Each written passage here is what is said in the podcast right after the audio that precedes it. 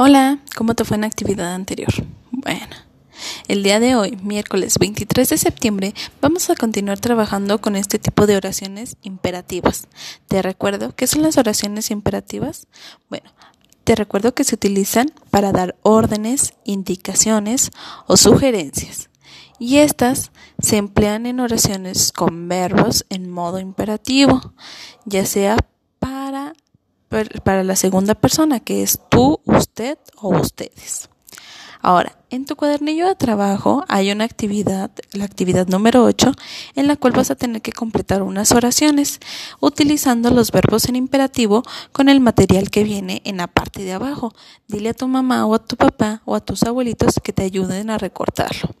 En este te voy a dar un ejemplo y te voy a dar la respuesta de la primera para apoyarte un poquito. En la primera viene como, como opción de la oración A. El reglamento de la biblioteca. Tienes que, que, poner en el primer espacio una de las palabras que te vienen abajo. Por ejemplo, vienen las opciones respeten, cuida, llenen, esperen o guarda.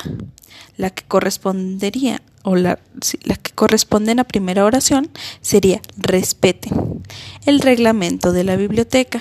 Es así como vas a ir llenando cada una de las, de las oraciones que ahí se te presentan. Eso sería todo por el día de hoy, 21 de septiembre. Diviértete realizándolo y cualquier duda me puedes mandar un mensaje.